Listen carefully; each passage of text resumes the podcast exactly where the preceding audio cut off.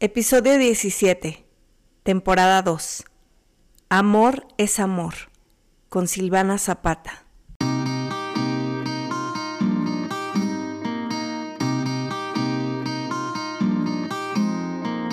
Hola, soy Eres Sánchez y te doy la bienvenida a la segunda temporada de Florecer Podcast. Florecer para mí significa convertirte en tu mejor versión lograr el equilibrio, la plenitud y el bienestar. Así que te invito a que sigamos floreciendo juntos. Comenzamos.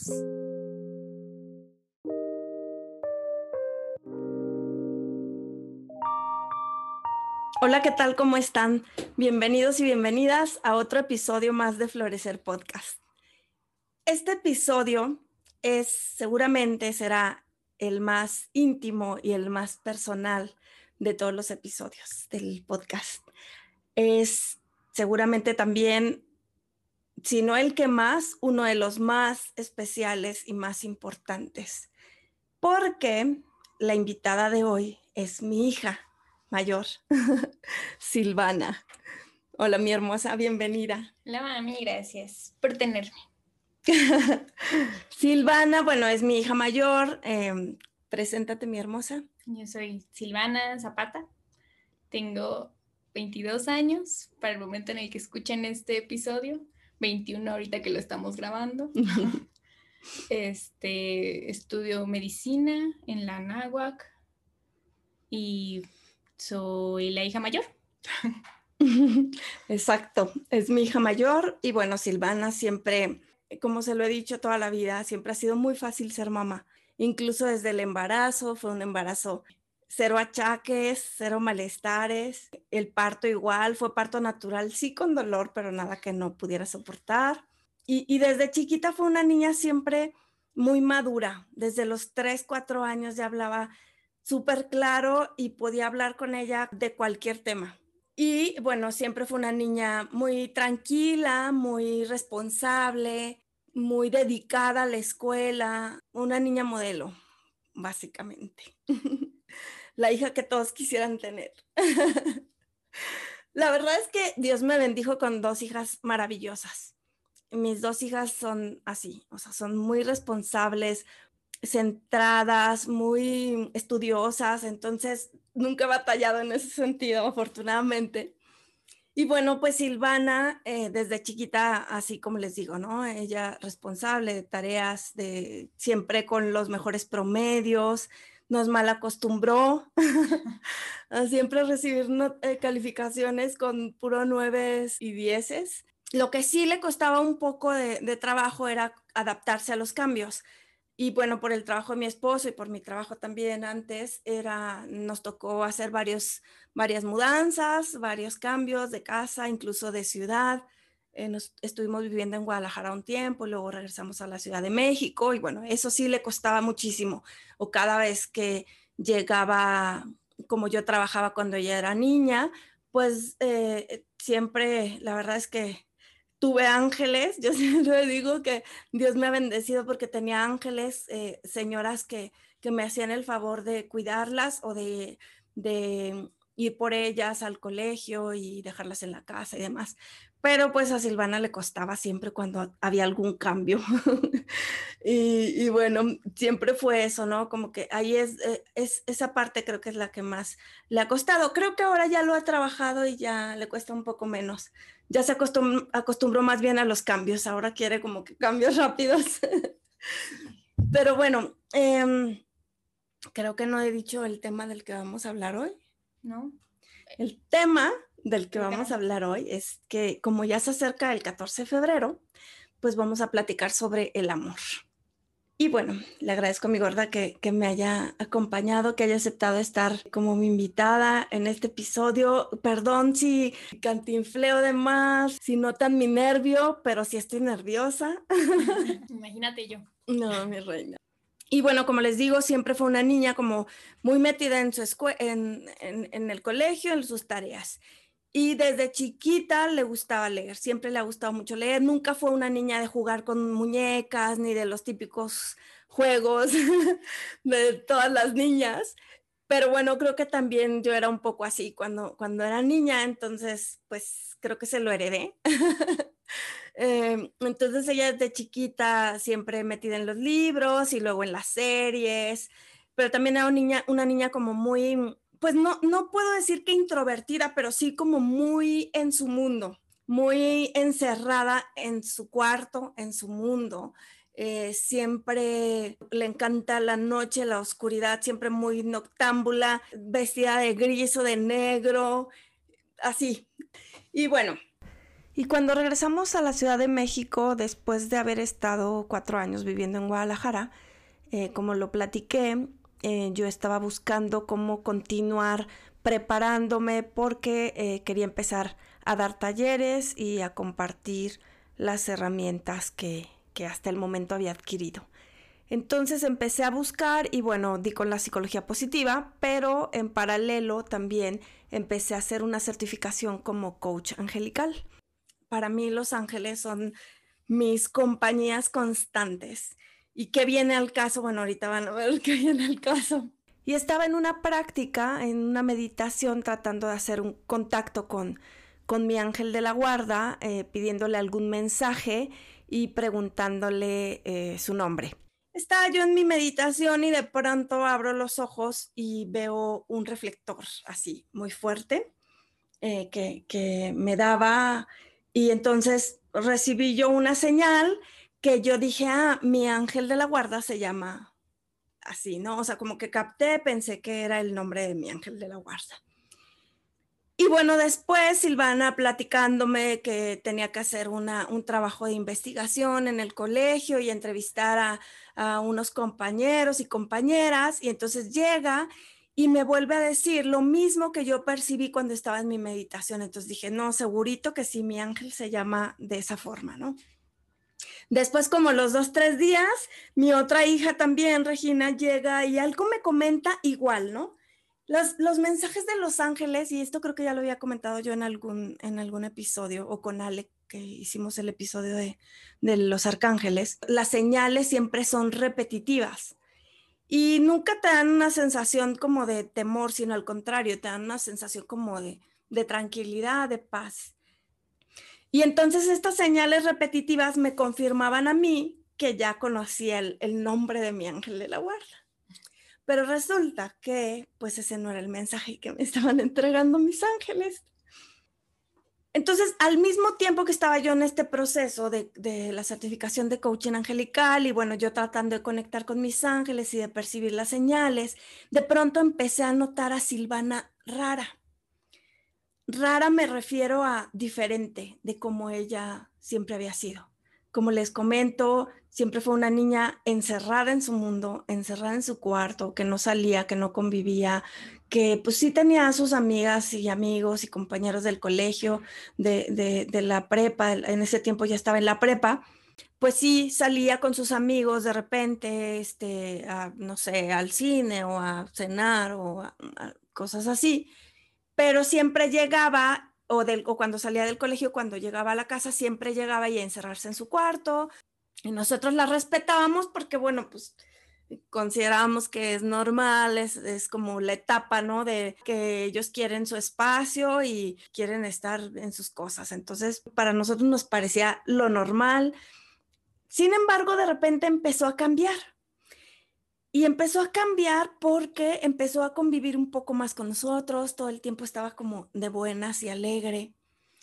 Y no solo eso, de pronto se empezó a tomar selfies en el atardecer. Sí, mi reina. y te la voy a enseñar. Empezó a vestirse de colores diferentes, de solo gris o negro o azul marino. Y empezó a quedarse más tarde en el, en el colegio. Incluso prefería venirse en el camión a que yo fuera por ella y cosas así, ¿no? Y también empezó de pronto a incumplir en ciertas cosas, ¿no? A llegar un poco más tarde de lo que había dicho o ese tipo de cosas que pues igual y es normal que todo el mundo lo hacemos a esa edad, ¿no? O eh, incluso a omitir cosas como que voy a un lado y no avisaba que se cambiaba y se iba a otro. y bueno, e, en realidad empezamos a sentir y a notar como como su cambio y, y de alguna manera lo empezamos a ver como si ella se estuviera revelando de alguna forma o se estuviera comportando distinto, ¿no? Y, pues eso sí nos, nos sacó de onda, o, al menos a mí, yo fui creo que la primera que lo empezó a notar y empecé a ver rara mi gorda, pero rara en el sentido de feliz. Se le notaba la felicidad. Se veía de verdad radiante. Y eh, bueno, como les comento, estaba yo con la parte esta del proceso de coaching angelical y empecé a darme cuenta de que en realidad el mensaje que los ángeles me, habían querido dar no era referente a, al nombre de mi ángel de la guarda, sino al nombre de la persona por la que mi gorda estaba feliz. Y eso un poco me sacó de onda, aún mucho me sacó de onda eh, de entrada porque se trataba de una niña. Y a pesar de que yo siempre he sido o me consideraba abierta en esos temas, tengo amigos muy queridos y amigas que, tiene, que son gays y yo siempre lo he respetado, pero en el momento me asustó porque pues desafortunadamente yo lo decía y, lo sentía, o sea, realmente lo respetaba y los quería, pero cuando lo vi con mi hija, me asustó y, y el primer, o sea, el temor mayor que yo sentía es que alguien la fuera a rechazar o la fuera a lastimar. Porque desafortunadamente, a pesar del avance que existe, pues todavía estamos muy cerrados en cuanto a creer que las cosas tienen que ser de cierta forma. Pues a mí obviamente me educaron, igual a mi esposo nos educaron, igual que a muchas personas seguramente que estarán escuchando este episodio, pues nos educaron a que, a que la familia era papá, mamá, hijos, tan, tan, ¿no? Y que las cosas tenían que ser de determinada manera y ya. Y si no era así, estaba mal y, bueno, nos hemos ido abriendo poco a poco en estos temas, pero cuando te toca de cerca, pues lo vives diferente. Y me asustó, me dio miedo, no supe cómo manejarlo, no sabía cómo manejarlo. Y me acuerdo que estaba en el último módulo del coaching angelical y estábamos viendo la parte de reencarnación y de vidas pasadas. Y Andy, Andrea de la Mora, mi, mi coach, mi maestra, nos explicaba que reencarnamos en grupos de almas y nos vamos asignando roles y elegimos eh, o decimos yo, yo soy la mamá, yo el papá y tal, ¿no? Para vivir determinadas experiencias que nosotros elegimos previo a encarnar aquí en la Tierra como humanos. Y yo me acuerdo que estaba yo en esa parte y yo ya, ya eran muchas las señales de, Silvana, ya eran, ya, o sea, con... Muy obvio. Ya era muy obvio. Ya era muy evidente que, que algo estaba pasando, que no era una simple amistad. A pesar de que ahora también como que las relaciones entre amigas, e, entre las niñas es diferente, ¿no? Eh, son mucho más abiertos y abiertas en general, tanto los niños como las niñas, en demostrar las emociones y los sentimientos. Se abrazan, se dicen te amo.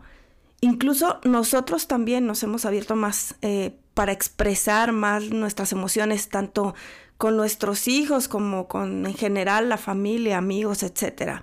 Más que cuando éramos de su edad tal vez, ¿no? Ahora expresamos más las emociones. Entonces, pues ellos ellos ahora con toda la libertad se abrazan, se dicen te amo sin ningún problema. Entonces, en algún momento yo pensé que pues a lo mejor se trataba de eso, ¿no? Yo dije, bueno, a lo mejor es su mejor amiga y se quieren mucho y por eso se la pasan todo el tiempo juntas y van y vienen o se la pasan hablando por teléfono. Y aquí debo aclarar que a Silvana no le gusta hablar por teléfono, entonces eso me llamaba también la atención. En fin, estaba yo, como les comentaba, pasando por este módulo, viendo lo de las reencarnaciones. Eh, fue como si tal cual me viera. como un alma, como un, sí, como un alma sin género, sin nada, completamente vacía. Como con, en Soul. Como en Soul. 22. Con mis hijas y con mi esposo asignándonos, ¿no? Diciendo, yo voy a ser la mamá y él diciendo, yo voy a ser el papá y mi hija diciendo, yo voy a ser la hija mayor y, y mi otra hija diciendo, yo voy a ser la hija menor y mi gorda Silvana diciendo, y yo voy a ser gay y todos así como que, ¿estás segura? O sea, ¿te cae? y ella, sí, sí. Ahorita lo digo riéndome, pero la verdad es que, es que en ese momento lloré, pero lloré de... Eran como sentimientos encontrados porque por un lado me daba un miedo terrible, pero por otro lado me sentía muy orgullosa, porque yo decía, por supuesto que sí, porque es muy valiente mi gorda, porque se requiere mucha valentía eh, el venir a esto, ¿no? A, romper de pronto este tipo de estructuras, a, romper con, con estas creencias de familias de pronto, y eso que honestamente no me considero que mi esposo y yo seamos como tan tradicionales, eso creía hasta que ocurrió, ¿no? Esto. Entonces, em, pues bueno, pensé de todo, obviamente también tonterías, por no decir peor, como que es que no voy a ser la mamá de la novia, es que mi gorda no se va a vestir de novia, es que no voy a ser abuela, o sea, mil tonterías que en ese momento me pasaron por la cabeza porque tenía una visión muy limitada y obviamente el pánico al rechazo para ella, eh, el, el, hecho de que alguien la pudiera lastimar, de que alguien la pudiera ofender, de que alguien la pudiera agredir. Entonces fue, la verdad es que fue algo difícil, doloroso, complicado, pero los ángeles me ayudaron, por eso les digo que para mí son lo máximo, me ayudaron en todo este proceso a, a sentirlo mucho más ligero, mucho más amoroso, asimilarlo, a entenderlo. Y bueno, llegó un punto en el que pues ya era, como les comento, muy obvio, lo platiqué con mi esposo, él, él al principio también, igual que yo, como que decía, no, igual y, o a lo mejor están confundidas, o a lo mejor pues sí se quieren mucho, pero son mejores amigas, o sea, a lo mejor tú te estás alucinando, pero pues, no sé, ya yo estaba trabajando mucho en mi intuición también, y un día mi esposo me dice, ¿sabes qué? tú eres muy intuitiva. Entonces, si tú sientes que es así, pues a lo mejor sí es. Esas palabras yo las sentí así como una señal clarita de que ni siquiera era él el que me las estaba diciendo. y para mí fue así como casi, casi que la confirmación. Y bueno, luego pasó que eh, Silvana salió y llegó un poco tarde, mi esposo estaba muy enojado, la regañó, la castigó y ella se puso mal. En ese momento hubo el reproche de que pues estaba cambiando, de que algo pasaba y demás. Y pues la verdad es que fue el momento que, en el que yo aproveché, eh, me bajé a su recámara para esperar a que ella llegara después del regaño que le dio su papi. y pues cuando bajé le pregunté qué estaba pasando, le pedí que por favor me hablara, que por favor me dijera, que tuviera confianza en mí, que yo no quería perderla antes de que se fuera. Y pues ella me dijo, pues sí, mami, eso que te imaginas, eso es lo que está pasando. Pues resulta que ella no es mi amiga, ni siquiera me dijo que era, pero bueno, ya era muy obvio, no era necesario. Y lo siguiente que dijo fue que, que, que nos pedía perdón porque era, porque ella sabía que nos había defraudado y que no era lo que nosotros esperábamos. Y de ninguna manera, eso fue lo que le dije, que de ninguna manera, por supuesto que no, ni nos había defraudado y era mucho más de lo que hubiéramos esperado. Y bueno, pues nos abrazamos, lloramos, obviamente pues apenas iniciaba también todo este proceso de pues de que te cae el 20, de aceptar.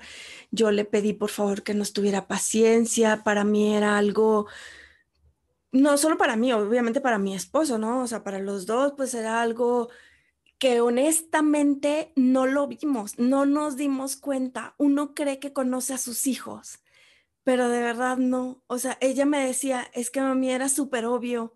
O sea, no, uno no ve lo que no quiere ver. Para mí no era obvio porque cuando ella se ponía a defender algo, yo sentía que pues defendía cualquier causa. Entonces, pues era normal, ¿no? Este, yo lo que llegué a pensar, porque sí tuvo un novio, eh, pero bueno, fue... Me odia. Eh, bueno, fue un novio, entonces como no, no había tenido otro novio después, pues yo pensaba que, que más bien era muy exigente y que pues sí que quería un príncipe azul. Entonces yo incluso le decía a mi reina, pues no hay perfección, o sea, así como nosotros no somos perfectos, tampoco podemos pedir al hombre perfecto. Entonces yo, yo más bien pensaba que eso era lo que sucedía, pero pues más bien no le gustaban los niños, ¿no? Y entonces, pues cuando conoció a esta personita que queremos mucho y que yo le agradezco en el alma, porque ha sido una gran maestra para nosotros, que a lo mejor al principio me costó, me costó el saber cómo manejarlo, me costó el, el pues sí, o sea, el, el, saber que, bueno, ahora tenía una novia y entonces, pues, cómo iba a ser el tratamiento, yo como les había dicho a ellas, eh, yo no quiero aquí novios en la casa que se queden a dormir, entonces le dije a Silvana, lo mismo ahora, ¿no? O sea, ahora nada de pijamadas, pues porque las cosas cambian, ¿no? Y bueno, pues fue un proceso mm, mm, complicado, pero muy amoroso. Esa misma noche yo platiqué con mi esposo y le dije, y pues él lo mismo, obviamente a los dos nos, honestamente nos cayó como balde de agua fría porque no lo esperábamos, aunque ya lo intuíamos, sea, ya para ese momento, pues sí, ya, ya, ya era la sospecha, ya era como más que obvia, pero pues mm, hasta que te lo confirman, pues sí, ya te cae bien el 20, ¿no? Entonces, pues bueno, lo platiqué con mi esposo, pues también imaginarán que que uno se cuestiona muchas cosas, ¿no? O sea, incluso le preguntamos, ¿por qué? Porque lo desconocemos, o sea, por ignorancia, uno no sabe, ¿no? Cómo, cómo es esto, entonces llegamos a pensar los dos que pues a lo mejor la habían lastimado, que a lo mejor alguien le había hecho daño, este, que mil cosas, ¿no? Incluso a culparnos. Y, y bueno, pues no, no, no entendíamos, no sabíamos nosotros que, que no tiene nada que ver eso, ¿no? Eh, obviamente mi, esposo, su papá, pues le dio también todo el apoyo porque sobre cualquier cosa nosotros las amamos y lo único que nos importa es que sean felices, sean lo que sean, hagan lo que hagan, pero que sean felices. Entonces, pues bueno, eh, esto fue hace casi cuatro años. Sí, hace, cuatro años. Hace cuatro años y como lo acabo de decir, ¿no? Lo único que me importa es que sean felices. Entonces, pues yo quiero que sea feliz con la persona que la haga feliz y que ella también pueda, que puedan compartir la felicidad, ¿no? Porque en realidad nadie te hace feliz, o sea, más bien que puedan compartir su felicidad, eh, que puedan compartir su, completitud, porque nadie somos medias naranjas de nadie, nadie es incompleto, ni nadie es inadecuado, nadie te da nada ni te hace nada, tú ya eres un ser perfecto y, bueno, igual con ella, o sea, yo solo deseo que, que comparta, que, que se sienta plena y, y bueno, agradezco de verdad todo esto eh, todo este proceso y como les digo, a esa gran maestra que, que entró a nuestras vidas a, ayudarnos y ayudar a mi hija para que pudiera resplandecer desde el amor, mostrarnos, mostrarse quién realmente era y permitirnos a nosotros ver esa luz desde el amor.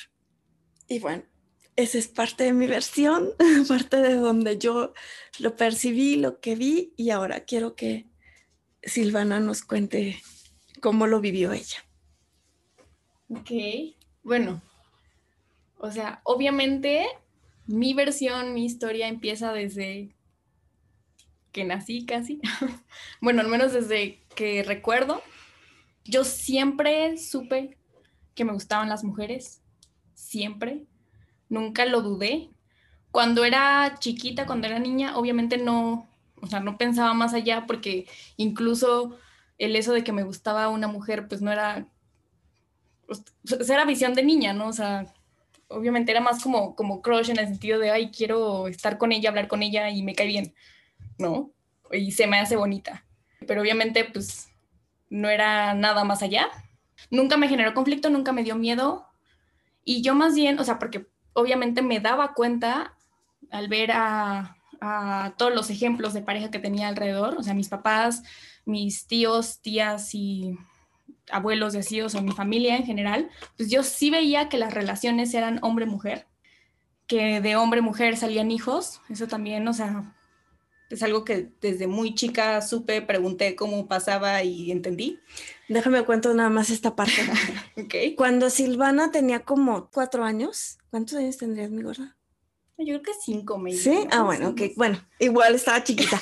Cuando tenía cinco años, un día me pregunta que, que cómo nacían los bebés o cómo se formaban los bebés o algo así, o cómo había nacido ella, algo así. Yo, no, pues tu papi me puso una semillita y entonces tú naciste, me puso una semillita dentro de mí, entonces ya de ahí se juntó con otra semillita que yo tenía y te formaste tú. Y entonces me dice, sí, mami, pero ¿cómo le hizo mi papi para ponerte la semillita? Entonces, pues yo respondí sus dudas, ¿no? Yo traté de explicarle lo más claro y lo más sencillo posible no le di más información de la que ella pidió y ella tampoco preguntó más. Y así fue a partir de ahí, ¿no? Cuando ya en quinto de primaria creo que fue que tenían una clase que se llamaba PESI o ¿cómo se llamaba? Sí, era algo de, de, educación sexual integral, programa de educación sexual integral. Programa de educación sexual integral. Ahí, bueno, empezaron ya a explicarles. Nos mandaron una circular del colegio para informarnos que esa semana iban a, a tratar sobre el tema de sexualidad y para que estuviéramos al pendiente y bueno, igual, o sea, yo siempre le resolvía a Silvana todas las dudas, igual lo más claro que, que, pude y, ella también, o sea, siempre como que todo lo, lo asimiló y lo entendió muy bien. Y me acuerdo también que de chiquita, igual tendría unos cinco años, me decía que ella quería ser mamá soltera. Pero pues yo decía, ni sabe qué es eso, ¿no? Como que mamá soltera. Sí, sí, sí, yo quiero ser mamá soltera. Y yo, pero ¿por qué, mi reina? ¿Por qué quieres ser mamá soltera? Me dice, me decía, es que yo sí quiero tener un bebé, pero guácala a los niños. Yo no quiero tener un novio ni un esposo. Yo por eso quiero nada más tener el bebé. Y yo, ok. O sea, Luego dice entonces, que no era obvio. No, bueno. Pues no, para mí no era obvio, pero sí, sí, se, o sea, me, me, llamó mucho la atención que supiera que era ser mamá soltera, que lo tuviera tan claro, pero pues no, nunca lo, sí. no, no lo relacioné para nada, pero bueno, continúa mi reina. Bueno, sí, entonces, o sea, yo entendía eso, entendía que para ser bebés se requiere de un hombre y una mujer, alguien no tenía problema con eso, pero yo lo que pensaba era pues a ver, o sea, yo lo único que sabía era cómo me sentía yo y para mí eso siempre fue normal. Entonces yo asumí que así se sentía todo el mundo. Este, o sea, lo que yo pensaba de niña era que, pues, si tenían pareja del otro sexo, o sea, si una mujer estaba con un hombre, un hombre con una mujer, era justamente por la parte de tener hijos, no por la parte emocional de los sentimientos. Cero lo relacioné, no, no, entonces, sí, como dice mamá, yo quería ser mamá soltera porque, pues, si se puede, ¿por qué? ¿No? O sea, yo quiero ser mamá y no necesitaba estar con un hombre. Eso es lo que pensaba, ¿no? Bueno, todavía, pero me refiero a que pasé por ese proceso. Después, conforme fui creciendo, pues obviamente me empecé a dar cuenta que no era así, o sea, que realmente había muchas parejas entre hombre y mujer que estaban juntos porque se querían, porque realmente querían estar juntos. Y pues eso era la mayoría, o sea, en ese momento más bien era lo único que conocía yo. Entonces, aquí fue en donde yo, pues, sola me dije a mí misma como, ok, entonces maybe, tal vez, lo que siento por los niños que me caen bien, podría alguien llegar a decir que es pues, lo que, que te guste, ¿no? O sea, eso es lo que sienten. Again, o sea, no tenía razón para pensar que lo que sentía yo no era normal. Entonces, pues más bien así es como le llamaba a la gente, ¿no? O sea, decir que te gusta es como, ay, me cae bien y ya. Y con las niñas yo era como, primero fue como, ok, o sea, claramente no es lo mismo, entonces esto debe ser otra cosa, no, no, no que me guste. Quiero que seamos amigas, me caen muy bien o, o no sé. Quiero, incluso llegué a pasar por el, quiero ser como ellas, así, eso es muy típico. Cuando esas justificaciones dejaron de, pues, de satisfacerme, decidí de plano como no pensar en eso, ¿no? Este, si no, si no lo pienso, no existe. Entonces dije como, ok, no pensemos, o sea, yo seguía sabiendo, seguía estando consciente que me seguían gustando las niñas, pero dije, si no, si no lo confronto, no tengo que hacer nada al respecto y yo continúo aquí, o sea, todo esto fue como mi pensamiento desde que tengo uso de razón hasta pues, toda mi primaria, básicamente. Entrando a secundaria, las cosas empiezan a cambiar. ¿Por qué? O sea, es lo que le, le decía mamá, pues obviamente en primaria pues, son puros niños y convives con puros niños. Este, yo estando en sexto, pues convivía con niños y niñas de sexto y para abajo. Entonces, literal, niños, niños chiquitos. Y en secundaria, pues ya no. En secundaria, cuando entré, yo era la chiquita y de ahí para arriba. Entonces convivía de personas desde 12 años hasta 18 años que salían de la prepa. Este, también la secundaria, o sea, en particular se me hace como de la época más difícil para la vida de cualquier persona por la pubertad, ¿no? Por todos los cambios por los que uno pasa de forma natural. Entonces, pues yo traía eso, o sea, por un lado era la pubertad, por otro lado era estar conviviendo ya con niñas de mi edad y más grandes y pues las hormonas y así, era más difícil seguir ignorando o no confrontar esos sentimientos porque se estaban haciendo más obvios pero también me negaba a entrar como en conflicto, ¿no? Entonces, solamente en este punto me dije como, bueno, tal vez, como mamá dice, yo, o sea, yo, yo veía muchas series y películas y así hasta la fecha, y es muy común en películas eso de, oh, experimentar o ese tipo de cosas, ¿no? Yo, aquí, o sea, imagínense una Silvana de 12 años, no era que pensara realmente en hacer nada, pero yo aquí era en donde decía, tal vez solo necesito como sacarlo de mi sistema. No sabía qué significaba el sacarlo de mi sistema, pero la gente lo decía, lo aplicaban en las películas y parecía funcionarles. ¿Por qué no habría de funcionarme a mí, no? Entonces tuve esta mentalidad por muy poco tiempo, porque, o sea, en esto que yo decía, como, sí, nada más necesito como encontrar a una niña y sacarlo de mi sistema de alguna forma, por obra de, magia, no sabía cómo, por arte de magia. Eh, pero luego, pues no, conocí a una niña y pues al revés, o sea, el, intentar como intentar reconocerlo de a poquito para, para que después se fueran los sentimientos, hizo, fue como abrir la caja de Pandora. Entonces al revés, salieron todos los sentimientos y ya no podía ignorarlos y eran muy obvios. Y aquí fue donde yo tuve mi conflicto, porque me di cuenta de lo que significaba. Para este punto yo ya sabía que, o sea, que lo que era ser gay, ya este, estaba familiarizada con el término. Mis papás me habían explicado también como en cuarto de, primaria lo que era, pero también desde cuarto de primaria que me explicaron lo que era, yo había entendido, este, no, no tanto por lo que habían dicho, sino, ya sabes, como el subtexto, el trasfondo, yo había entendido que no era lo que esperaban de mí. Entonces, yo ya había decidido que yo no era eso. Y, y aquí fue en donde dije, o sea, que no, que, ¿y ahora qué?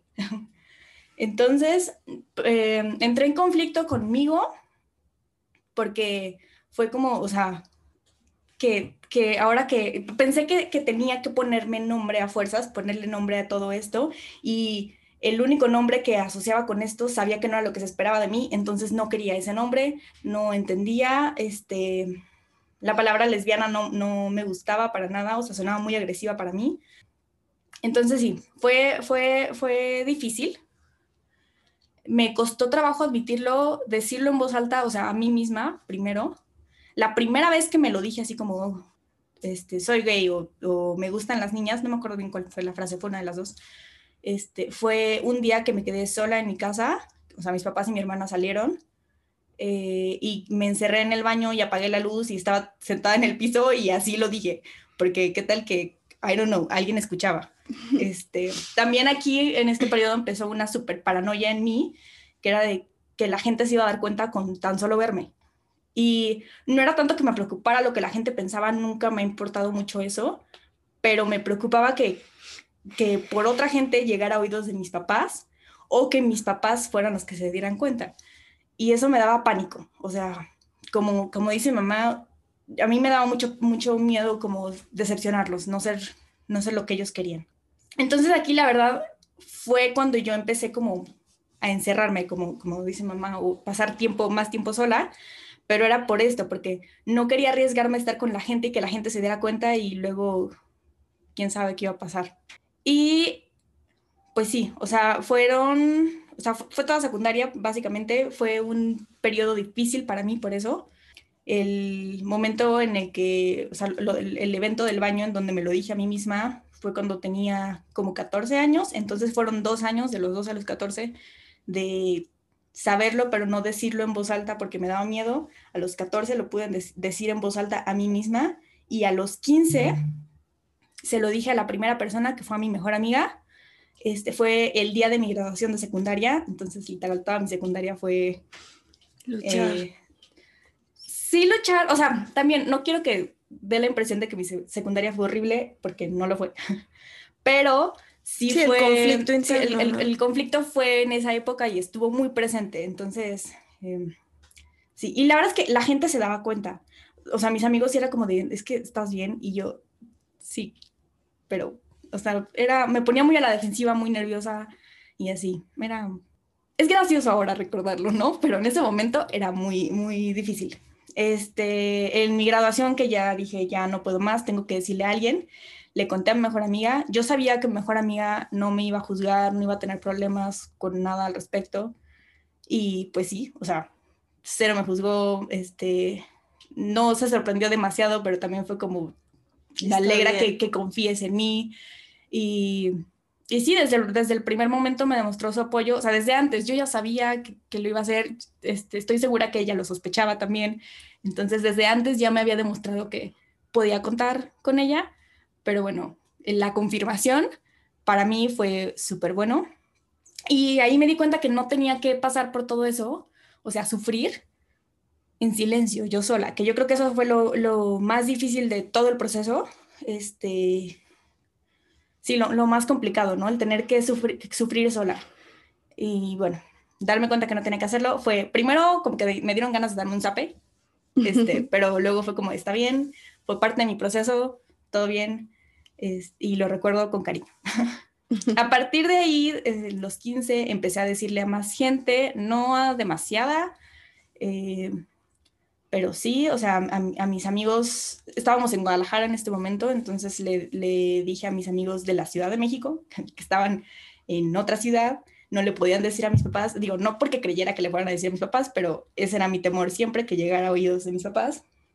Y la verdad es que en general siempre recibí eh, apoyo de todos, la respuesta fue muy positiva de todos mis amigos. Y aquí también intenté empezar a ser más obvia, este, el típico de vestirte con camisa de cuadros, y seguir los clichés de cosa, o sea, ahorita no es como que lo apoye demasiado, pero en ese momento me sirvió. Yo decía, mientras más gay me vea, mejor, porque, I don't know, maybe la gente ya lo sepa y no tenga que decir yo nada. Pues eh, cero te veías, o sea, yo no. En general funcionaba, con mis papás no funcionaba. y ya, luego regresamos aquí a la ciudad, ya la mayoría de mis amigos sabían. En mi prepa como tal no le dije a las personas al principio porque pues como que estaban, era muy con los que convivía a diario y no sé, mucho riesgo, tal vez no lo valía. O sea, no lo ocultaba, o al menos ya no intentaba ocultarlo tan activamente como en su momento, como en secundaria, o sea, ahí sí era ocultarlo activamente, si alguien me preguntaba hubiera sido no, no, no, no. En prepa ya era como, no, no lo sé, tal vez, quién sabe, experimentar o algo así. Como, como hacerme ver como alguien con mente muy abierta, que sí soy, pero era distinto, ¿no? Y pues nada, o sea, así seguí. De nuevo, a mí lo que me daba miedo no era lo que la gente pensaba, o sea, me daba igual si los demás me apoyaban o no me apoyaban. El recibir su apoyo era bonito, pero no era fundamental para mí. Este, y los únicos que me preocupaban eran mis papás. Eh, siempre he sabido que mis papás me aman y, aceptan básicamente todo de mí, lo que sea que haga, no puedo... Sí, o sea, como de forma consciente yo sé que no puedo decepcionarlos, pero al mismo tiempo me daba mucho miedo sí decepcionarlos, ¿no? O sea, ¿qué tal que esta es la excepción a la, regla? Eh, sabía que no iban a dejar de amarme, pero, pero no quería ser como una carga para ellos, o que, pues sí, eso, ¿no? O sea, romper con todo lo que ellos tenían pensado, planeado, querido. Y eh, me daba mucho miedo, pero al mismo tiempo quería decirle a mis papás. Yo quería decirles desde, desde los 14 años que me lo dije a mí, yo quería decirle a mis papás porque pues también eran los que más me importaban, ¿no? Entonces era, qué miedo decirles, pero sí quiero decirles. Pero por el pánico, el miedo que era demasiado, me hice como una promesa a mí de no les voy a decir hasta que no tenga que decirles y eso es cuando tenga novia. O sea, en el momento en el que yo tenga una novia oficial, les tengo que decir. Porque, o sea, por respeto a todos, ¿no? A mí, a mis papás y a mi novia. También por lo mismo pospuse mucho tener una novia oficial, porque pues, no era mi límite de tiempo. Pero bueno, tenía que pasar. Y sí, en, sexto, o sea, en mi último año de preparatoria, tuve novia. Eh, la aprecio mucho, muy cool. Si estás escuchando esto, que es muy probable que sí, Oli, eh, te queremos. Sí, sí, sí, sí, te queremos. Eh, yo, eh, esa relación fue muy buena para mí, justamente porque me ayudó a dar ese último paso que yo tan desesperadamente quería dar. Fue una relación, la verdad, muy fácil al principio, o sea, cero complicada entre nosotras, todo muy cool, pero, o sea, eso, eso era la fácil, ¿no? Lo, fácil era la relación entre nosotras, pero las dos sabíamos, ella tampoco le había dicho nada a sus papás. Entonces las dos sabíamos que queríamos decirle a nuestros papás y que teníamos que decirles por alguien, por respeto, vivimos en sus casas, era como tener que mentirles y a nadie le gusta eso, yo odio las mentiras, entonces tener que mentirle a mis papás también me ponía muy mal. Y entonces desde el momento en que empezamos, a salir fue como, ok, pero ¿cómo lo vamos a manejar? ¿no? A mí sobre todo yo le decía, yo no puedo dejar que pase mucho tiempo en esta relación sin decirle a mis papás. Y no pasó. O sea, como lo contó mamá, tal vez o no, a que pasó muchísimo tiempo de todo esto, pero fue un mes máximo. Fue en un mes. Un mes del cual dos semanas de esas estuvimos de vacaciones, entonces ni siquiera había mi novia esas dos semanas. Y ya las otras dos fue en donde, pues sí. La verdad es que como yo sabía que, le, que les tenía que decir a mis papás, que les iba a decir a mis papás teniendo novia, en este momento dejé de ocultarme con todo el mundo. O sea, ahí todos los de mi prepa se enteraron y no lo negué de nuevo respuestas muy positivas. Y también con, o sea, con mis papás era no decirles, pero, pero tampoco iba a ocultarla, me explico, o sea, mentirles de, ay, voy con varios amigos cuando solo iba con mi novia, pues no, les voy a decir, voy, voy con ella, aunque no les dijera, voy con mi novia. O sea, una parte de mí quería hacerlo más obvio para que en el momento en el que se los dijera, no hubiera nada de, oh, por Dios, qué sorpresa, ¿no? O sea, no. Yo la verdad pensaba que como era muy obvio, eh, la mayoría de las personas a las que les había dicho para ese punto me habían dicho como que ya lo veían venir. Entonces yo pensaba que mis papás también, ¿no? O sea, era con los que más convivía, por más tiempo había convivido, pues si alguien se iba a dar cuenta era ellos. Aunque ahora entiendo eso, que también maybe por la cercanía, eh, pues eran los que menos se daban cuenta, como en un truco de magia, ¿no? O sea, mientras más lo ves, pues más te lo pierdes. O sea, el cómo se hace. Entonces yo, yo, yo pensaba que ya sospechaban, con mamá sobre todo, porque hubo un incidente en el 2015, eh, cuando fue lo de la... ¿Sí fue en el 2015? Mm, creo que sí, este, cuando eh, un tipo se metió a un bar gay y hubo un tiroteo en un bar gay y hizo una matazón. No sé, Silvana estaba muy mal. Lloré. Lloró y, mi mami me consoló. Y yo la consolé, obviamente. Pero, eh, pues como les comenté, ¿no? Yo pensaba que era una cuestión de que mi gorda defendía todas las causas. Entonces, pues sí, yo también apoyaba la causa, obviamente, pero no porque pensara que, que ella lo sentía tan personal, ¿no? O sea, no, no, para nada. O sea, yo como les dije, sí, ella comenta que fue en cuestión de un mes el hecho de que nosotros nos dimos cuenta, o sea, fue realmente en ese mes o menos de un mes, yo lo sentí como más tiempo, pero, pero justo en ese mes, o sea, fue tan evidente que el cambio, no es que hiciera algo, sino ella, ella se veía diferente, se comportaba diferente, hacía las cosas distintas, entonces fue lo que nos hizo darnos cuenta que pues algo estaba pasando, ¿no? Y, y, pues también ya la cercanía con su novia, que en ese tiempo no sabíamos que era su novia,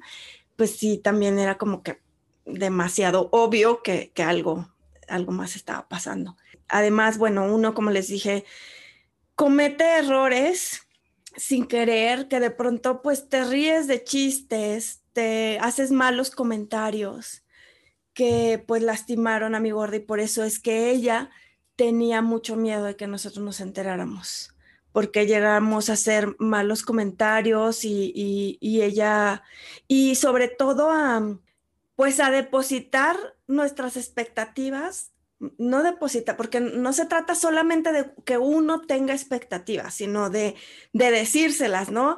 De que no, no, no, lo sé, ni siquiera sé exactamente qué tipo de comentarios, pero bueno, ella sabía que lo que, o creía más bien, que lo que ella es, nosotros no lo íbamos a aceptar, porque no es lo que queríamos.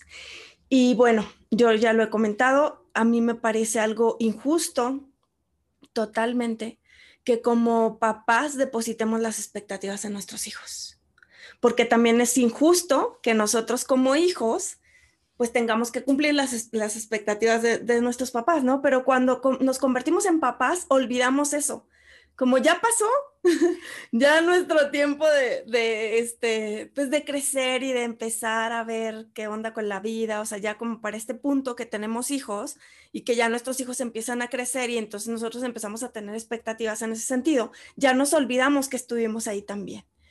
Entonces, eh, pues cada quien tiene derecho a vivir su propia vida, ¿no? E, es creo que me parece de lo más importante que queremos transmitirles el día de hoy. Bueno, son varias cosas, pero, pero antes de llegar ahí quiero que termines, mi hermosa, con Bueno, entonces ya con esto, como, como decía, pues yo ya intentaba hacer lo más obvio.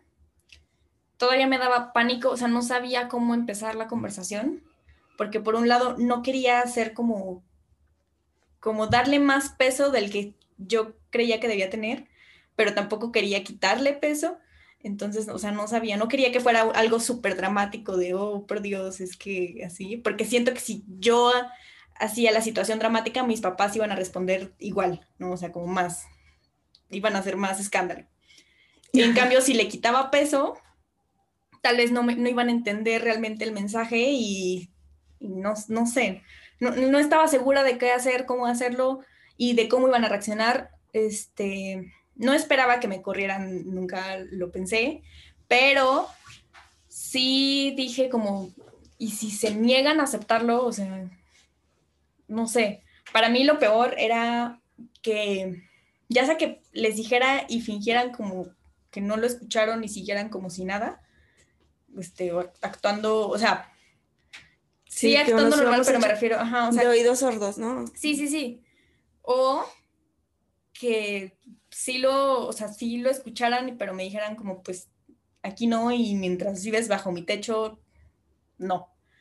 Porque yo sabía que sí, o sea, bueno, no sabía, pero yo pensaba que si esa era su reacción, mi reacción iba a ser como de, no, pues entonces no quiero estar bajo tu techo y me voy. No tenía plan de dónde irme si eso pasaba, pero eso era, eso era lo que pensaba. Entonces tenía mucho miedo, no, no sabía cómo manejar. Lo que mi mamá contó ya del día en el que todo pues salió a la luz. Fue un 23 de mayo del 2017. Yo me acuerdo, ese día salí con mi novia, fui a hacer un trabajo de la escuela. Mis papás sabían que iba a hacer un trabajo de la escuela, pero pues estando allá, mi novia era como, oye, es que mis papás quieren que vayamos a la casa a comer y no sé qué.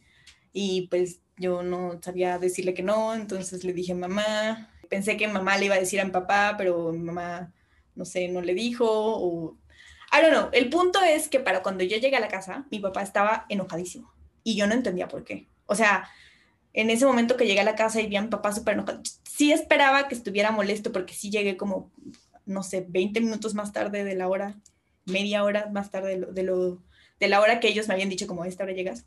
Entonces sí esperaba su enojo, no iba a reclamar por eso, iba a pedir perdón por haber llegado más tarde pero estaba muy enojado y empezó a sacar lo de que si estaba actuando diferente, que si era por juntarme con ella, que si ella me estaba cambiando. Este, de hecho, en ese momento me dijo, como sabes qué, pues ya no, ya no, no quiero y le dejas de hablar. Y a mí se me hizo súper desproporcionado con lo que había hecho este, y sin sentido. Entonces me sentí súper atacada y no, o sea, dije, no, si así está reaccionando ahorita que no sabe nada, ¿qué va a hacer cuando le diga? O sea, entonces me dio más miedo, pero aparte me hizo enojar en ese momento. Porque no entendía, ¿no? Ya, ya después, hablándolo, entendí su enojo. Mi papá había entendido otra cosa, o sea, realmente pensaba que el plan era otro. Entonces, sí, estaba más justificado, supongo, pero en ese momento yo no lo entendí. Entonces me bajé muy enojada, pero frustrada y pues sí, o sea, con ganas de llorar, sintiéndome incomprendida y todo. Y fue cuando mi mamá vino conmigo y pues ya se sentó y me dijo como, no, pues ya dime qué está pasando. Y la verdad, la verdad, no, no recuerdo gran parte de la... No, no recuerdo bien cómo fue, pero sé que le dije. Sí, es como dice mamá, como tal, no fue de decirle, oh, soy gay o soy algo así. No es algo que yo suelo decir, no suelo etiquetarme, no tengo problema ya con eso, con ninguna de las dos palabras. Si alguien me dice como, ay, eres gay, es como, sí, o ay, eres lesbiana, sí, pero normalmente no me presento hacia la gente. Y pues sí, diciéndole a mi mamá lo que le dije es, es mi novia, y ya, lloramos, también me acuerdo de eso. Y más que nada lo que recuerdo es el sentimiento. El sentimiento, o sea, me sentí tan liberada en el segundo en que lo dije, todavía mi mamá ni reaccionaba, no había escuchado lo que ella me iba a decir. El yo haberlo dicho fue quitarme un peso encima gigante que ni siquiera estaba consciente de qué tan pesado era, porque sabía que lo estaba ocultando, sabía que me costaba, que sabía que no me gustaba mentir, pero no me imaginé que me iba a liberar tanto. Y ha sido la mejor sensación hasta el momento, este, súper liberador. Y, y, después de eso también me dije, ¿sabes qué? Ya, o sea, fue cosa de segundos, milisegundos. Me dije, como no importa la reacción, yo ya, ya puedo, puedo morir en paz. Ya, obviamente mi mamá reaccionó muy bien. Yo me di cuenta que le costó, porque pues sí, o sea, sí no era lo que, lo que había planeado, lo que tenía, lo que tenía previsto.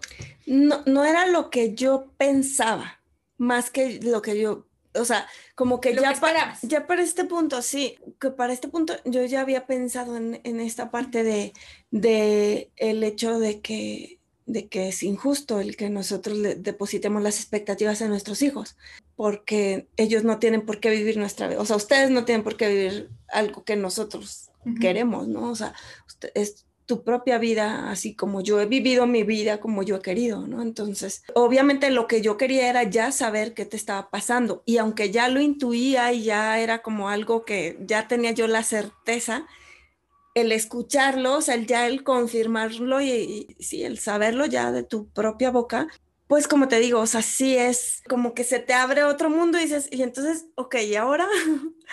ahora qué tengo que hacer, cómo lo tengo que hacer, cómo lo tengo que manejar, porque yo de ninguna manera, y eso fue lo que le dije yo a mi gorda, o sea, no quiero que la gente te, te lastime, que te, que te rechacen, que te, que te vayan a hacer daño, no quiero que nadie te, te toque, o sea, no eso era como mi mayor temor. Incluso yo le dije, ¿sabes qué, mi reina? Con tu hermanita, porque en ese tiempo su hermana Regina tenía 14, ¿cuántos años tenía tu hermanita? 14.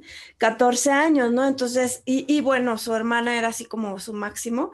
Entonces yo decía, Ay. bueno, todavía. Es cierto, ya ni me pela. No, se quieren mucho las dos, pero bueno, en ese tiempo, pues sí nos preocupó el hecho de que, que cómo lo va a tomar tu hermanita. Entonces sí hablamos con, con Silvana, le dijimos, mira, vamos a, a, ver cómo lo vamos a manejar con tu hermanita, poco a poco buscaremos el momento y ya.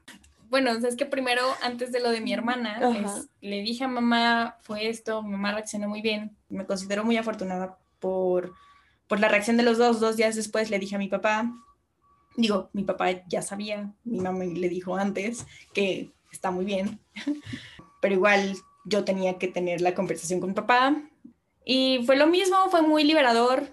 También con papá noté que le costó, pero algo que, me hizo muy feliz con, los dos es ver que no se cerraron. Como dijo mamá, o sea, nosotros fuimos criados de una forma, con pensamientos o lo que sea. Este, entonces tenían una forma de ver todo. Ya llevaban tiempo como trabajándolo y cambiando su perspectiva. Este, la verdad es que ahí sí, los dos siempre han sido muy de intentar aprender, escuchar, educarse antes de formar una, o bueno, de casarse con una opinión. No son de casarse con opiniones. No. Pero bueno, o sea, ese es justo mi punto, que no se cerraron y fue como, dame tiempo, pero lo esencial es, te amamos, te aceptamos y aunque me cueste, eso no cambia. Así es. Entonces, eso para mí significó todo, porque, o sea, no esperaba que me hicieran una fiesta ni nada así. No era, porque para mí no es algo que necesito, o sea, pues es lo que siempre he sido, entonces, y no es lo único que soy, ¿no? Entonces, este, no, sí, no, no necesitaba una fiesta o un super show, pero el saber que lo, que, que lo entendían lo suficiente para querer educarse y aprender más y saber que eso no cambiaba lo que sentían por mí o quién era yo, eso fue clave para que hoy lo recuerde como uno de los mejores momentos en mi vida. Eso por parte de mis papás. Y lo que dice de mi hermana es cierto, mi mamá me dijo como, no, pues espéranos, no le digas a tu hermana todavía. Yo la verdad estaba tan feliz de ya poder decirle a mis papás que dije, está bien. Eso sí, o sea, sí les dije como, no pienso tampoco ocultarlo por siempre, no, no. O sea, el punto de decirle a ustedes es es lo que yo considero ya el salir del closet, ya no necesito ocultarme de nadie, nunca jamás. Pero sí, está bien, o sea, sí, sí entiendo, ¿no? El por qué. Con mi hermana también no estaba muy segura de cómo iba a reaccionar, pero, pero yo sabía que mi hermana también me ama, como yo la amo también, pero bueno, y que eso no iba a cambiar. Y como se enteró fue porque pues ya después de decirle a mis papás yo dejé de ocultar todo y tenía un regalo muy obvio en mi cuarto este, era un, o sea, no importa, ¿no? Era un regalo que era muy obvio de, que, de, de mi relación. Y mi hermana un día entró a mi cuarto porque algo estaba buscando por algo. Tú estabas en la terraza y te dio frío y entonces le pediste a tu hermanita que te trajera una sudadera. Yo lo recuerdo todo. y entonces entró a tu cuarto y vio el regalo y en el regalo eh, decía algo así como el lugar del primer beso o algo así. Sí, era como mapita de Sí, era un mapa y entonces o sea, Regina salió corriendo, entró a nuestro cuarto y nos preguntó, mi hermana tiene novio y, pues tu papi y yo nos quedamos así como que, mm, pues a nosotros no nos ha dicho nada. Y entonces ella dijo, a mí sí me va a decir y se subió corriendo y entonces nosotros le mandamos un mensaje a Silvana diciéndole, ahí va tu hermanita, algo vio, si necesitas apoyo nos avisas. Pues nosotros nos quedamos esperando a ver qué pasaba. Ya en eso baja Regina, un ratito después baja y nada más nos grita buenas noches y cierra la puerta. Era sábado. Y nosotros nos quedamos así como que, ¿qué pasó? Y entonces ya le hablo a Silvana y yo, mi reina, ¿todo bien? Sí. Y yo, ¿y le dijiste o que ya supo tu hermanita? Y lo único que me contesta es, mazo. Y yo, ¿cómo mazo? Al día siguiente, que era domingo, llegaron en la mañana las dos a la cama, en nuestra cama. Y mi esposo le dice a Regina, bueno, a las dos, así como que vienen muy sospechosas, porque esa risita? Y entonces Regina dijo, ay papi, ya sé que mi hermana tiene novia. Nosotros nos quedamos así como que, ok, y entonces ya le pregunta a mi esposo, ¿y tú qué piensas de eso? Y la respuesta de Regina fue, pues qué, amor es amor. Esa es justo como la respuesta que yo digo que el mundo debería tener, el, pues qué, o sea, no tiene nada especial bueno, más especial que otra cosa y amor es amor 100% aplica para todo y para todos. Así es, desafortunadamente hay personas pues que, como te dije, ¿no? Por todas estas creencias, por toda la educación, por toda esta mente estrecha, no lo podemos, no, o sea, nos cuesta percibirlo así, ¿no? Creemos, concebimos la idea del amor de una forma muy limitada y pues nos cuesta, pero tú, mi hermosa, como te lo he dicho, eres nuestra gran maestra del amor, hemos aprendido a aceptar, porque tal cual una definición de amor que yo aprendí no hace mucho es justamente aceptar y respetar primero a ti y luego a las demás personas, ¿no? Esa es la definición de amor. Aceptar y respetar a las personas como son, a quien amas. Entonces, si yo te acepto y te respeto, no hay nada que quiera cambiar en ti. De esa forma es como, como veo ahora el amor. Pero bueno, continúa mi hermosa. Esa es la historia, básicamente. A partir de ahí, eso fue hace, ¿qué dijimos? Casi cuatro años. En mayo se hacen los cuatro años. Y pues a partir de ahí yo ya dejé de ocultarme del resto del mundo también. Como ya dije, o sea, la mayoría de mis amigos ya sabían, también como con los que convivía, mis compañeros, en general, para todo el mundo dejé de ocultarme. Mis amigos de Guadalajara también se enteraron, lo veían venir. Todo el mundo lo aceptó. Y en la universidad también ahorita, o sea, no he tenido problema. Nosotros también, bueno, pensábamos obviamente en la familia, ¿no? En tanto la familia de mi esposo, sus abuelitos, eh, demás, y, y, pues también mi familia. Y bueno, cuando hablamos con ellos, porque les contamos, tanto mi esposo como yo, y lo hicimos para que, pues para que no hubiera así como que rumores y chismes y cosas así, porque pues también en las familias se da ese tipo de cosas, ¿no? Entonces, bueno, la verdad es que todos reaccionaron súper bien todos, o sea, no puede decir alguien. Lo que la respuesta fue, yo quiero mucho a Silvana y no me importa nada más. Y para mí Silvana va a seguir siendo la misma de siempre y así la queremos. Entonces, así fue, todos la han aceptado, no ha habido ningún, ningún rechazo, que pues era como nuestro mayor miedo, eh, que alguien la fuera pues sí, a lastimar de alguna manera, que la fuera a rechazar, aunque yo sé que para ella, pues lo principal, lo más importante era que su papá y yo no lo hiciéramos, pero bueno, creo que también es importante, obviamente, que la familia, pues, pues también la apoye y no la rechace. Y queríamos compartir esta historia porque a mí me parece súper importante lo que les decía, ¿no? Que como papás creo que tenemos que tener una mayor apertura. Y creo que ningún prejuicio, ninguna limitación, ninguna expectativa ni absolutamente nada debe sobrepasar el amor que sentimos por nuestros hijos.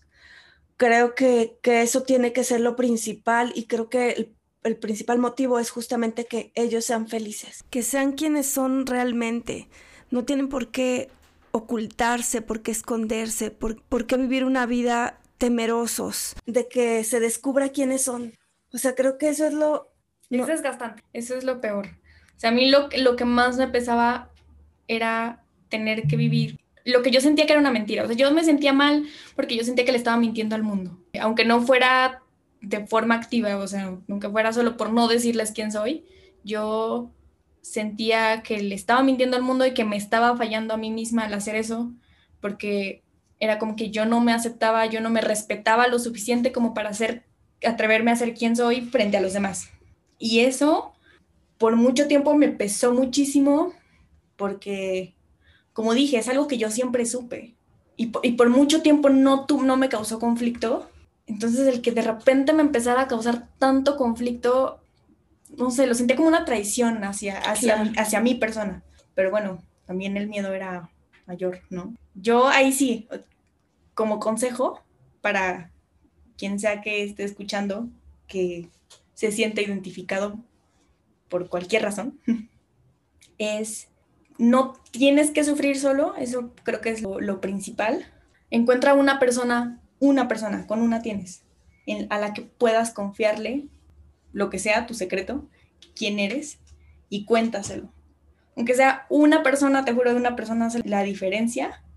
El que una persona te acepte, el que una persona lo sepa, te quita peso de encima. Después, no te sientas mal perdónate si en este momento no te sientes listo, lista para decirle a los demás quién eres, para ser honesto, no te sientas mal, todo el mundo tiene su proceso. Como dije, o sea, yo, yo, yo por mucho tiempo lo sentí como una traición, pero hoy lo entiendo, hoy me perdono. Era parte de todo y no me sentía preparada, no estaba segura. No me sentía segura, sí estaba segura, pero no me sentía segura. Entonces, si no te sientes seguro, no tienes que hacerlo, no le debes la verdad a nadie, aunque sientas el, peso del tener que mentir, tener que fingir, no le debes la verdad a, nada, a nadie, lo único que sí te debes a ti mismo es tu seguridad, ¿no? Tu bienestar. Entonces, si tú sabes quién eres, acéptalo, cuéntale a tu persona de confianza y espera que algún día, estoy convencida, vas a poder demostrarle al resto del mundo quién eres y, y, vas a encontrar a las personas que te acepten y te quieran así. Yo creo que eh, algo importante también es encontrar tu propia tribu. Si tú crees, pues que a lo mejor tus papás, y como te digo también, hay que entender de pronto también a los papás, ¿no? De toda esta parte, no es una justificación, pero de pronto así como esperamos que nos entiendan nosotros, también hay que ponernos del otro lado, ¿no? Eh, hay que entender que es, no sé, décadas de creencias y de formación limitada y pues el cambiar de un día para otro esto, pues si, si no estás listo, si no estás abierto, pues cuesta trabajo, ¿no? Entonces, eso no significa que tienes que permitir cualquier tipo de violencia hacia ti. Por eso creo que es importante lo de encontrar tu, tribu, encontrar tu sitio seguro, eh, encontrar ese apoyo en personas que sí te acepten como eres yo entiendo eh, esto que, comenta Silvana, que es necesario obviamente sentirte, sentirte seguro para que tú puedas mostrarte como quien eres. Por eso creo que es importante entonces que, encuentres tu propia tribu para que, para que puedas mostrarte como quien eres. Porque no hay nada inadecuado en ti, no hay nada equivocado ni no hay nada malo en ti. Entonces tienes que aprender a aceptarte como quien eres y a vivir tu vida desde tu verdad. Nadie tiene derecho a juzgarte ni a depositar expectativas, así sea quien te parió. Y con todo respeto para todas las mamás. O sea, lo digo con todo mi amor, porque yo veo ahora Silvana cómo es, ¿no? O sea, cómo ahora es libre, es plena y no ha cambiado nada ella es ella y no, no cambia nada, no al contrario, creo que sienten como esa libertad y entonces se muestran realmente, realmente muestran quiénes son, ¿no? Y no porque hayan estado em, fingiendo, sino porque se estaban ocultando, al menos en el, caso de mi gorda, ¿no? O sea, a lo mejor ella vivía encerrada y nosotros nos acostumbramos a, vivir, a verla de esa forma y para nosotros eso era normal. Para mí era normal verla encerrada en su cuarto, en la oscuridad, metida nada más en sus cosas y todo, y que no saliera ni a la ventana. Y de pronto. me veían como un vampiro. Sí, tal cual. Yo pensé que había tenido una hija vampira. y de pronto el verla que se tome selfies en la puesta de sol y que se vista de rosa y que ande alegre y feliz, pues me asustó. Pero realmente ella estaba relumbrando, o sea, ella estaba resplandeciendo más bien, o sea, era, era la luz, era el amor lo que se le notaba y, lo y, de entrada, pues claro que sí, nos asustó, pero ahora, por supuesto que prefiero, no hay comparación, o sea, obviamente no puedo decir mil veces, ni, no, hay, no hay número, o sea, no hay comparación de obviamente cómo prefiero que ella se sienta plena y feliz y que viva su vida libremente a que siga oculta con miedo, con ese temor a ser descubierta, como si hubiera hecho algo malo y no hay nada malo en ella. Entonces no hay nada malo en, las personas diferentes. En las personas, todos son diferentes. Sí, exactamente, todos somos diferentes creemos que el, el, encuadrar, ¿no? O sea, hay como estos estereotipos que, que, hemos aprendido que así tienen que ser las cosas y entonces si te sales del molde ya estás mal, pero en realidad cada quien somos individuos, ¿no? Somos personas completamente distintas. Y mientras más nos acerquemos a ser congruentes y a ser auténticos con quien realmente somos, justamente es eso, ¿no? Es acercarnos a quien verdaderamente somos. Y pues a los papás, sin ningún afán de decirle a nadie lo que tiene que hacer, pero sí me gustaría invitarlos a, a, que se abran, a que traten como de quitarse todos esos prejuicios y escuchen a sus hijos y se abran a la comunicación, porque esa es la base de cualquier relación, ¿no? La comunicación y, y como les decía, uno cree que conoce a sus hijos. O sea, yo juraba que conocía a Silvana 100% y no tenía idea de lo que estaba pasando por la vida de mi gorda. No tenía ni idea de su sufrimiento, ni siquiera lo podía imaginar. No tenía idea de cuántas veces la lastimé con comentarios homofóbicos, según yo, siendo alguien que apoyaba y respetaba a la comunidad. Y bueno, pues ahora creo que soy un poco más consciente. Em, me he perdonado también por, por todo eso y ahora trato de hacerlo diferente. Y esperamos que esto le pueda servir a alguien. O sea, de verdad lo hacemos con todo el amor, no con ninguna intención de decirle a nadie lo que tenga que hacer. O sea, simplemente estamos compartiendo nuestra experiencia, estamos tal vez sí dando algunas recomendaciones que consideramos que, que, que les puedan servir, ¿no? Pero, pero de ninguna forma, pues cada quien sabe su tiempo, su momento, su proceso. Entonces, no sé si quieres agregar algo más, mi hermosa. Este, sí, quiero recalcar cosas, o sea, de, lo que ya dije. Es, si, estés, si estás pasando por esto, si estás en medio de tu proceso, ya sea de aceptarte o de decirle a los demás, sé paciente. No seas tan duro contigo, con, contigo mismo, contigo misma. No intentes ser algo o alguien que no eres, te vas a hacer más daño y le puedes hacer daño a alguien más. Y ahí mi exnovio que me odia, no lo hagas. Y pues nada, o sea, si en este momento no estás en una posición en la que te sientes seguro, segura, de poder decirle a las personas que están a tu alrededor, o sea, sientes que te pone en riesgo, no lo hagas, espera. Va a llegar tu momento. o sea, si es quien eres, si tú te aceptas, vas a poder vivir tu verdad y el mundo te va a aceptar. Vas a encontrar a tus personas, a tu tribu y te van a aceptar. Y perdona. Perdónate a ti si pasaste mucho tiempo oculto. Perdónate a ti si te costó aceptarte. Y perdona a las personas a tu alrededor si no pudieron entenderlo. Eso a veces es muy difícil, porque a veces hay personas muy cerradas que por X o Y no lo entienden y no puedes hacer nada. A veces vas a perder amistades, tal vez, o familia. Hay personas que, con su familia ¿no? Logran entenderse. Hay que perdonarlos también. Aunque no se los digas, aunque su relación después no se repare o lo que sea. Perdónalos por ti, ¿no? Como, como dice siempre, lo del el guardarle rencor a alguien es como, o el odiar a alguien es como tomarte veneno y esperar que le haga daño a la otra persona. Exacto. Entonces, no, no lo hagas, no lo hagas.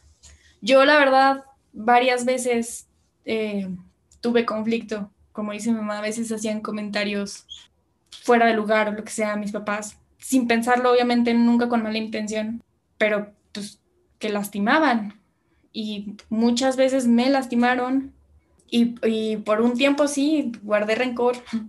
Mi mejor amiga, de hecho, me ayudó mucho con eso. Ella siempre era la que me decía como, entiéndelos, perdónalos, no, no, ellos no saben. Y sí, es, es verdad. Si yo me hubiera cerrado con eso, probablemente hoy no estaría aquí diciéndole a mamá. Encerrada en mi cuarto o algo, viviendo la vida de vampiro, contando los días para salirme de la casa. I don't know. Pero sí, perdoné, me perdoné. También mucho tiempo me guardé rencor a mí. Ya no. Este, y hoy puedo decir que estoy muy feliz. Y eso, paciencia y perdón. Creo que en eso se resume todo.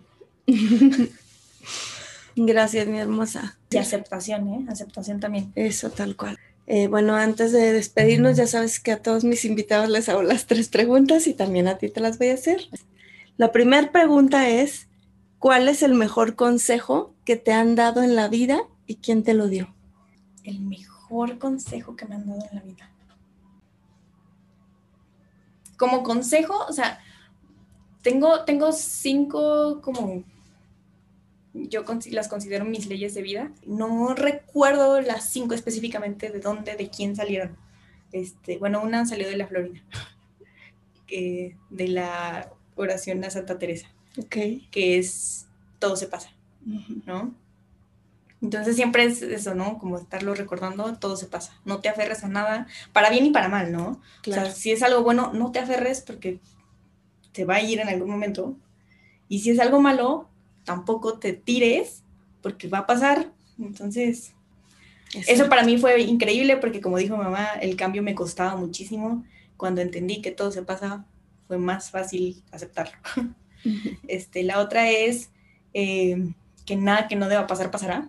Entonces eso, eso yo lo tomo como no hay necesidad de preocuparse por cosas que todavía no pasan, Porque si tienen que pasar, pues van a pasar, entonces ¿para qué me preocupo? Y si no tienen que pasar, no va a pasar, entonces ¿para qué me preocupo? Exacto. Todo pasa por algo que va de la mano, ¿no? Pero aquí es específicamente como cuando ya pasó algo, recordarme que tiene un propósito. O sea, algo me está enseñando, para algo me está ayudando, algo me está aportando de una forma u otra. Y eso sí, depende de mí, de mí qué tomo y qué no tomo. Entonces, todo pasa por algo. Luego es, este, yo amo la vida y la vida me ama. Esto por un tiempo lo traje como mi mantra, sobre todo en, en, en, en, secundaria, que fue como mi época más difícil por todo esto. Yo me estaba recordando constantemente, yo amo la vida y la vida me ama, porque aunque en ese momento, pues sí, estaba muy complicado para mí todo, eh, o sea, era, era eso, ¿no? Era un momento y eso no quitaba que hasta ese momento había tenido una vida muy feliz y te digo, fuera de eso, mi secundaria también fue una gran experiencia, entonces era como no solo centrarme en lo negativo, también en lo positivo y, y en cómo yo también puedo aportar siempre, ¿no? Entonces es, yo amo la vida, acepto lo que recibe, la vida me ama, no, al revés. Yo amo la vida, yo aporto cosas buenas a la vida, la vida me ama, acepto lo que recibo. Que recibo. y, y la quinta es justamente lo que hablaban en el episodio pasado, de tratar a los demás como les gustaría ser tratados. O sea, no tanto como me gustaría a mí ser tratado porque yo no soy la otra persona. Y si solo te trato a ti como a mí me gustaría ser tratada, tal vez tú no lo entiendas y a ti no te guste, o tal vez yo me sienta mal cuando tú no me respondas de igual manera. sí. O sea, tratar de ser empática de, y, de, y de tratar al otro como tú consideras que, que le gustaría. Sí, ok, mi hermosa. ¿Ya ven cómo estoy bien orgullosa? Es mi hija. El segundo es algún libro o alguna serie o película que quieras recomendar del tema que quieras, que te haya impactado, gustado y que quieras compartir. Mm, serie, yo les voy a recomendar muchas series.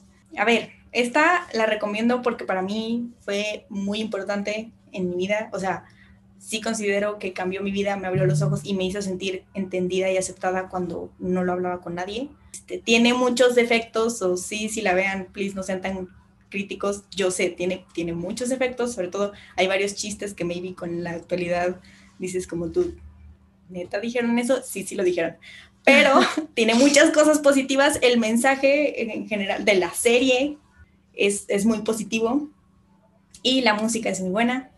So, Glee. Ok. Vean Glee. Y luego ya cambiando de tema, otras series que me gustan, solo porque me gustan, deberían ver The Hunting, Hill House y Blind Manor. Muy buenas. Blind Manor, la segunda temporada, de hecho, también podría relacionarse. El último episodio, si lo ven, van a llorar, no se van a arrepentir, deberían verlo. This Is Us, ah, This Is Us también es una muy buena serie. Y, y también te ayuda en, en, pues a eso, ¿no? Como a ver la perspectiva de distintas personas, ver cómo cada uno puede pasar por las mismas experiencias y...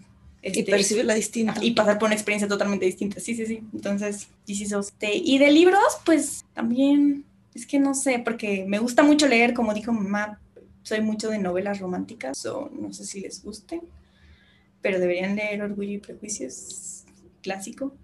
Deberían leer el libro de Wicked, es muy bueno. Si han visto el musical, si les gusta el musical, yo amo el libro, prefiero el libro. Y eso que me encanta el musical, pero el libro, muy, muy bueno. Elfaba es de mis personajes favoritos, porque también te ayuda a ver como a una persona que se siente diferente, que todo el mundo la trata como es diferente y le tienen miedo por ser diferente. En el caso de Elfaba, porque el color de su piel es verde este, pero como es, es una persona muy compleja, la verdad, el Faba. Tiene, tiene muchísimos sentimientos y pensamientos también.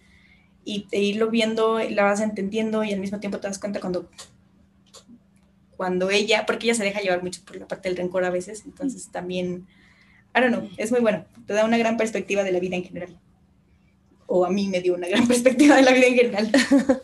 Uh, también deberían ver WandaVision, que le están pasando en este momento en Disney Plus. Ok, mi hermosa, gracias. Y bueno, si pudieras pasar un fin de semana con siete personajes de cualquier tiempo, dimensión, espacio, vivos, muertos, conocidos o desconocidos, ¿a quién invitarías? Es más, no es cierto, seis, porque yo sería una. ok, bueno, mi mamá ya se invitó. yo creo que invitaría a Jesús, pero por, por, los chismes. Quiero que, quiero que me explique muchas cosas de su época. Tengo muchas teorías, entonces quiero que me las confirme porque yo sé que estoy en lo correcto. So, para que me diga como, es cierto, ¿cómo supiste? Y yo decirle como, ay, es que era muy obvio. Entonces sí, Jesús. Bueno, no, María. María 100% o José, porque tengo, sí, tengo muchas dudas de cómo veían la vida, de su tren de pensamiento. Entonces, Jesús, María y José o Jesús, María o José. Voy a decir José y María. Ok. Y Jesús, después hablamos. Eso por ese lado y ahora probablemente me vaya específicamente con artistas. So, yay. Sería, ¿puedes coger personajes? Sí. Cualquier personaje, sí. O sea, ficticio. Sí, sí, sí. Va, perfecto. Entonces sí, se puede escoger personas viva o muerta del personaje, ya lo tengo. María y José, porque tengo varias dudas y teorías que quiero que me confirmen. Okay. Y quiero entender cómo pensaba, por qué. Este, Frida Kahlo. Voy a decir primero las personas.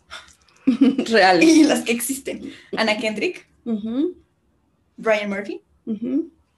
Ah, y de aquí me voy a ir con Elfaba, justamente. Ok. Y el último lugar, a menos que todavía lo quieras. no, te lo cedo, mi hermosa. este va a ser para. Mm, uy, again, deberían ver The Hunting of Hill House y va a ser para Poppy. Poppy es el fantasma macabro que anda matando a todos, pero no entendemos por qué. Aparentemente estaba loca desde que estaba viva. A todos mis invitados es para entenderlos y preguntarles por. y bueno, Ana Kendrick, porque quiero conocer a Ana Kendrick, es ya esa parte. Ok, entonces sería José, María, Ana Kendrick, Frida Kahlo, Ryan Murphy, Elfaba y Poppy. ¿Sí? Sí, Poppy Hill se apellida, pero. Ah, Poppy, Hill. Ok, bueno, seguro ella, cuando le llegue tu invitación, vas a ver quién. seguro sí. Muy bien, mi hermosa. Pues muchas gracias por estar aquí. Sí, gracias por invitarme aquí. Muy bien, pues gracias. Te esperamos que, que este episodio pues les pueda servir a alguien. Lo único que me queda por decir es que yo estoy muy orgullosa de mi hija para mí es una bendición el ser su mamá, el que me haya elegido como mamá. Y no lo digo así como frase cliché, o sea, de verdad.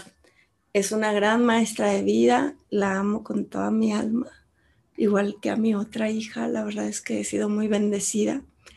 Y a los papás, pues lo único que puedo decirles es eso, que hay que buscar como comunicarnos realmente con nuestros hijos el tratar de conocerlos, de saber sus intereses, sus gustos. De pronto llega un punto, creo, en, el crecimiento en el que nos vamos alejando y, ellos se van encerrando y nosotros pues nos vamos también, lo vamos permitiendo y, nos vamos como, no sé, tal vez haciendo la vista gorda o no sé qué, qué es lo que ocurra, pero se va perdiendo como el contacto y la comunicación. Y creo que que no hay que hacerlo. O sea, creo que, creo que, no sé, eh, eh, Silvana dice que era muy, muy obvio y yo insisto que jamás lo di, jamás me di cuenta.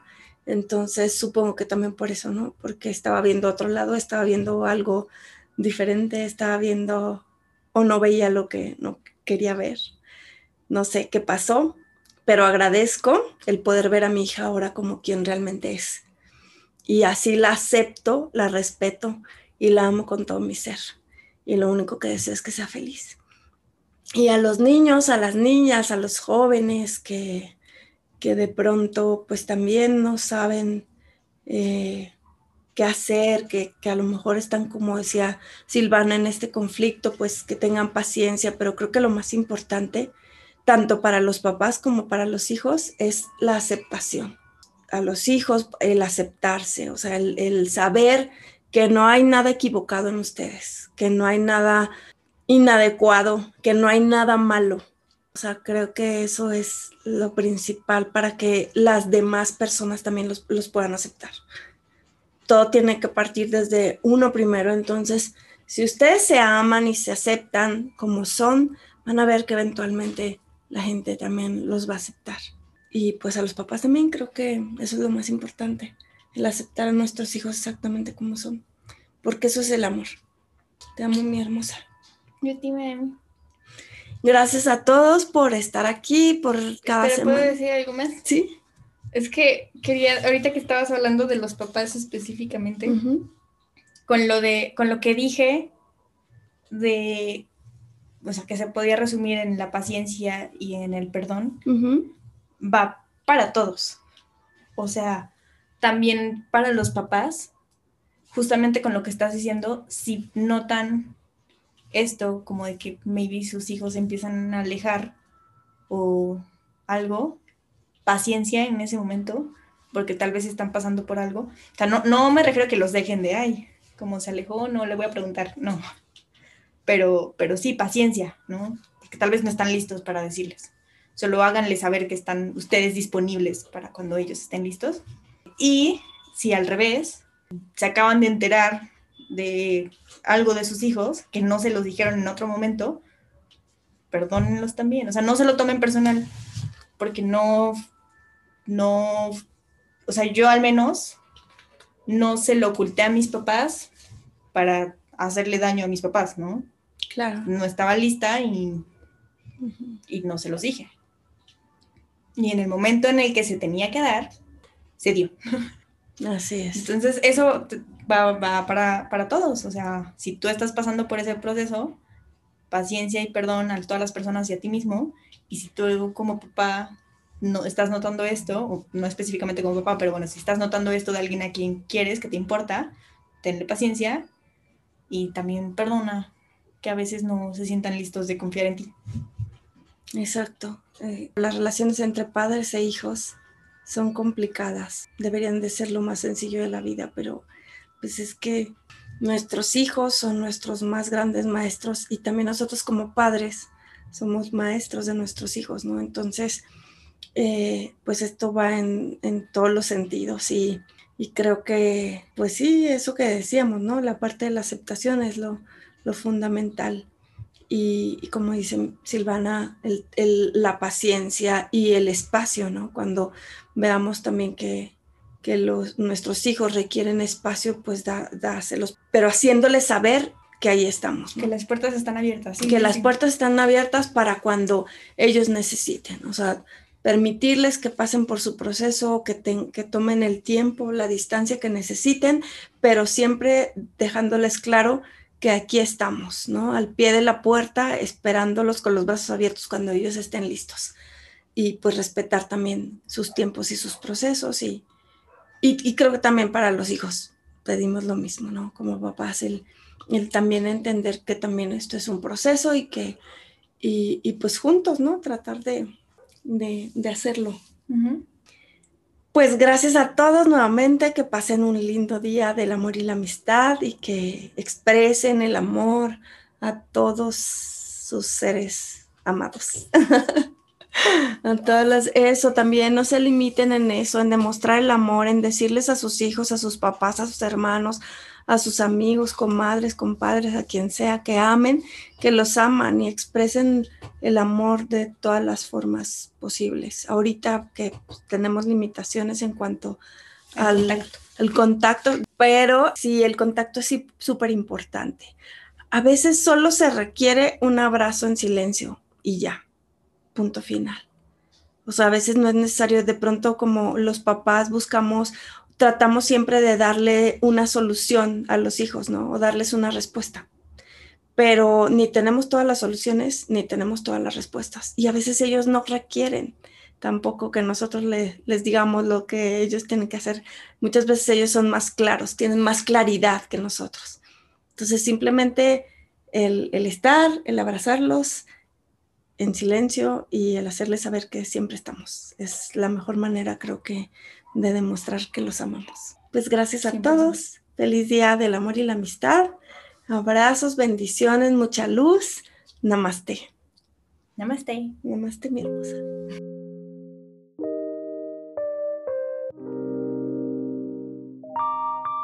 Esto es todo por hoy.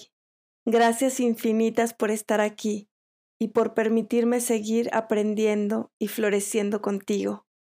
Si tienes algún comentario, duda o sugerencia, me puedes contactar a través de mis redes sociales.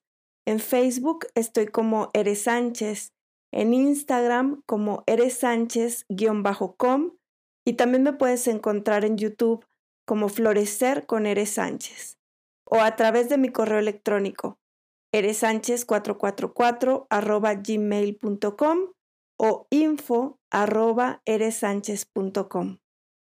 Hasta muy pronto.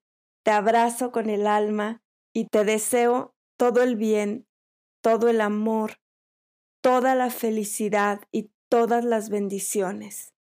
Que tu camino sea luminoso y que tus aprendizajes sean amorosos que solo encuentres ángeles en tu camino. Namaste.